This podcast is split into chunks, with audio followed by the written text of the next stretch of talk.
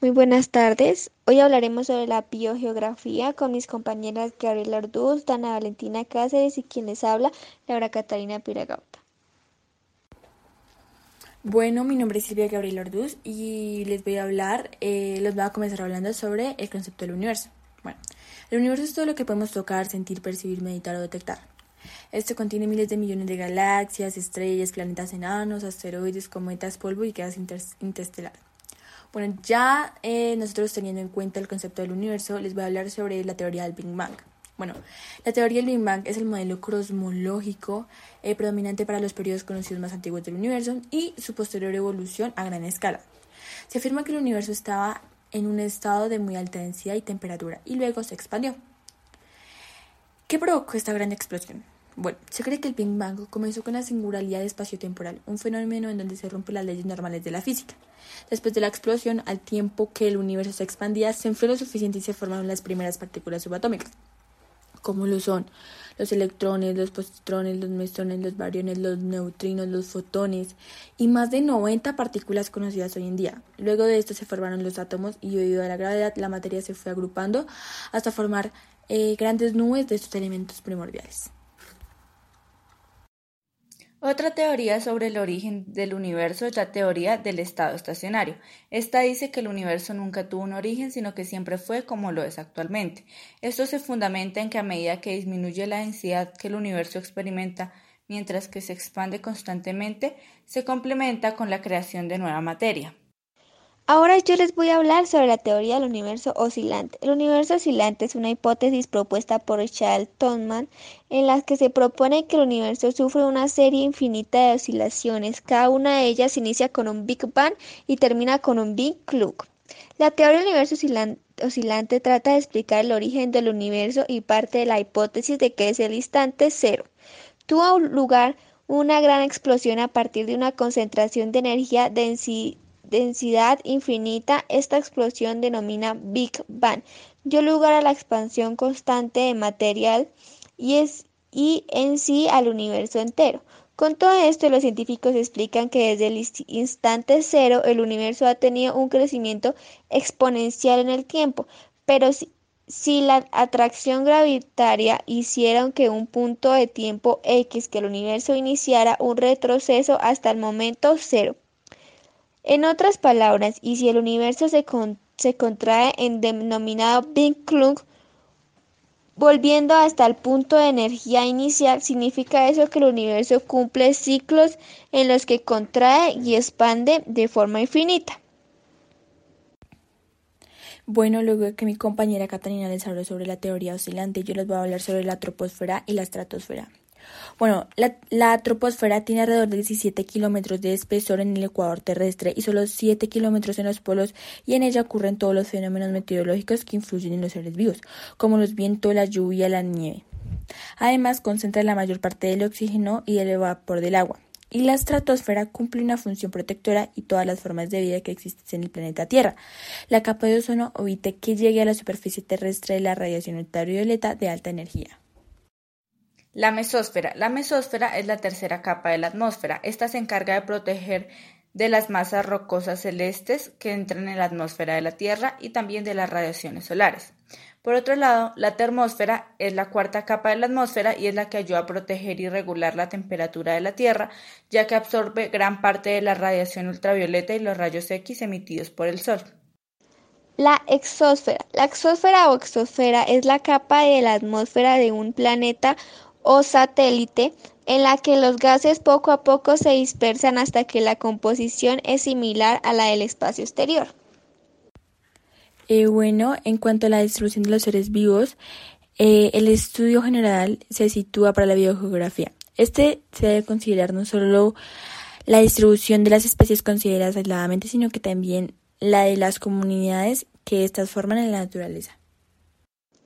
Cambios de la Tierra. Desde su formación, la Tierra está cambiando. Algunos de los factores que transforman continuamente el planeta son variaciones en la radiación solar, cambios en el clima, largos periodos de lluvia o de sequía, la glaciación o periodos en los cuales la temperatura ha disminuido tanto que el hielo y la nieve han cubierto gran parte de la Tierra. Impactos de meteoritos, asteroides, fenómenos naturales como erupciones volcánicas, terremotos e incluso los cambios ocasionados por los seres vivos.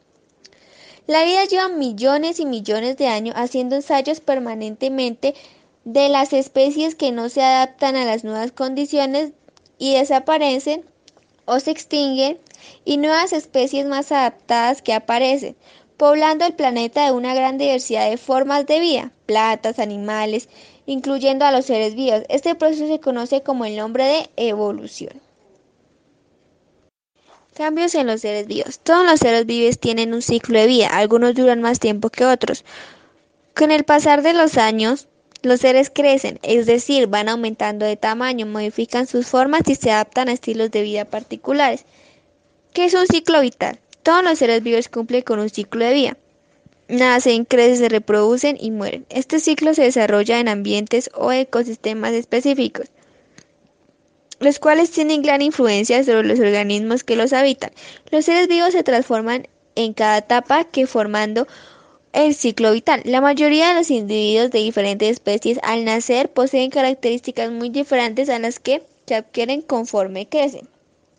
¿Qué es la metamorfosis? La metamorfosis es el cambio anatómico y, de, hábito que se experimenta en algunos animales durante el transcurso de su vida. Entre las especies que se desarrollan en esta forma encontramos la mayoría de los insectos batraicos. Dependiendo de cada uno, hay insectos que sufren metamorfosis. Entre los primeros se encuentran la mosca, la hormiga y la mariposa. La mariposa experimenta cambios con aspectos diferentes hasta llegar a la forma indefinida del estado adulto. Del huevo pasa a la larva que tiene seis pares de patas de larva a la crisalina a través de del cual observa el insecto en formación y posteriormente a la etapa adulta. La biogeografía es una de las ramas de la biología que se encarga principalmente de la distribución de los seres vivos en cierto espacio geográfico. Existe la biogeografía histórica y la ecológica. La primera es la que se encarga de estudiar los procesos que han sido determinantes en la distribución de los seres vivos desde su aparición en la Tierra, mientras que la ecológica investiga cómo son los procesos ecológicos y los factores geográficos que actúan sobre ciertas comunidades biológicas e influyen en la distribución de las especies. Eh, bueno, ahora les voy a hablar sobre las placas tectónicas. Bueno, la placa tectónica o placa litosférica es un fragmento de litosfera que se desplaza como un bloque rígido sin presentar deformación interna sobre la atmósfera de la Tierra. En los bordes de las placas se concentra actividad sísmica, volcánica y tectónica. Esto da lugar a la formación de grandes cadenas y cuencas. El cambio climático. Un cambio climático se define como la variación en el estado del sistema climático terrestre formado por la atmósfera, la hidrosfera, la cristósfera, la litosfera y la biosfera, que perdura durante periodos de tiempo suficientemente largos para alcanzar un nuevo equilibrio. ¿Qué es una región biogeográfica? Una región biogeográfica es una división geográfica que refleja ciertos patrones de similitud biológica. Actualmente hay siete regiones biogeográficas: la región neártica, la paleártica, la neotropical, la región etiópica, la región oriental, la región australiana y la región antártica. Eh, bueno, luego de hablar sobre la placa tectónica, podemos hablar sobre los pisos térmicos. Se han definido cinco cinco tipos de pisos en los cuales las temperaturas medias, las precipitaciones y la insolación pueden variar lo suficiente como para hablar de climas distintos según la altitud. Los cinco pisos de Colombia se denominan cálido, templado, frío, páramo y glacial. Como parte de la biota colombiana encontramos las diferentes regiones. La región insular es una región natural de Colombia que cuenta con islas oceánicas, cayos, islotes y bancos coralinos. Su clima es semihúmedo y tiene biomas como manglares, bosques secos, litorales de arena y litorales rocosos. La región pacífica es una zona donde hay constantes lluvias. Allí se pueden encontrar biomas como bosques húmedos tropicales, manglares y ciénagas. Además, posee una selva húmeda con varias especies endémicas. La región amazónica es una región donde hay alta humedad con terrenos llanos y cerros de poca altura. El río de esta región es el más caudaloso del mundo y alberga especies emblemáticas como el delfín rosado. La región Caribe. La región Caribe de Colombia es la región natural, continental y marítima más septentrional del, país.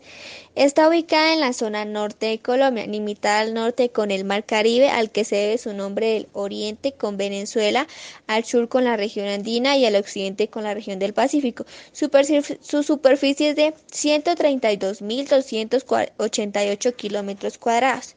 Las ciudades que conforman esta región son Barranquilla, Cartagena, Santa Marta, Montería, Sinflejo y Riocha.